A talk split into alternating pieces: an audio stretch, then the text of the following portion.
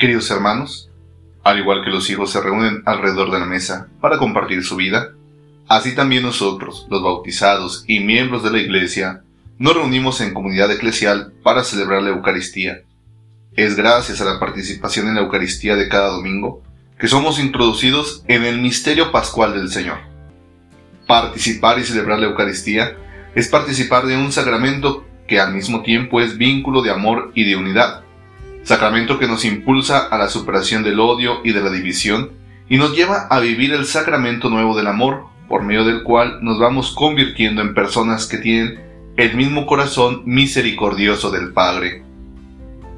Sean misericordiosos como su Padre es misericordioso.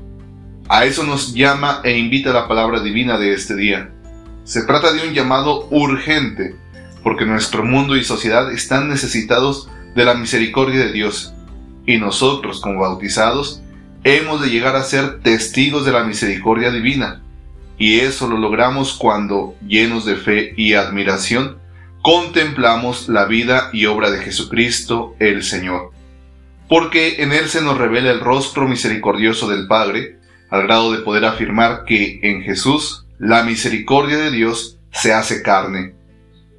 Contemplar la misericordia de Dios es mirar con ojos agradecidos cómo el Padre nos ama tanto, al grado de que Él nos perdona todos los pecados e infidelidades que cometamos a lo largo de nuestra vida. Por eso, a ejemplo de David, que pudiendo vengarse de Saúl, le perdona la vida, también nosotros seamos modelos de compasión y misericordia, amando a los enemigos, haciendo el bien a quien nos odia, bendiciendo a quien nos desea el mal, orando por aquel que nos persigue, dando con generosidad al que nos pide y perdonando a quien nos ofende.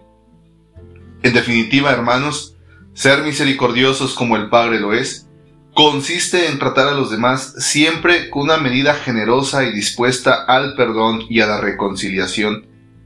Vivir de esta manera es alcanzar la verdadera perfección, es decir, la santidad una santidad o perfección que solo se alcanza en la medida de que nosotros mismos nos dejemos alcanzar y tocar por el amor y la misericordia de Dios. Cuando nosotros somos tocados por esa misericordia y amor de Dios, entonces nuestra vida y existencia cambia, se hace radical, es decir, hunde sus raíces en el mismo Dios, que es la fuente del amor y la misericordia,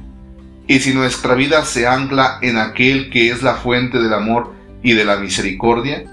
entonces viviremos de una manera natural el amor servicial, gratuito y sincero a todos, superando las barreras que nos dividen y buscando siempre la común unión. Esta palabra evangélica, hermanos, que hoy se nos ha leído, no es solo una palabra bonita y dulce, pero irrealizable. No, ella es, más bien, un camino que debemos andar, camino que nos lleva al encuentro con Dios y el prójimo. Ciertamente, este camino es exigente, pero no es imposible de realizar. Si se nos propone como camino de vida, es porque tenemos la capacidad de andarlo, de hacerlo vida. Andando por el camino del amor y de la misericordia, que busca el bien del hermano, llegamos al establecimiento de relaciones profundas y verdaderamente humanas, relaciones que buscan siempre el bien del otro, sin utilizarle ni negarle su más esencial dignidad, relaciones que atienden a sus necesidades, comenzando por las más básicas, como son las del perdón y del amor. Hermanos, ser misericordiosos no consiste en querer caerle bien a todo el mundo, todo el tiempo, ser misericordiosos como el Padre lo es, significa amar a todos y hacerles el bien.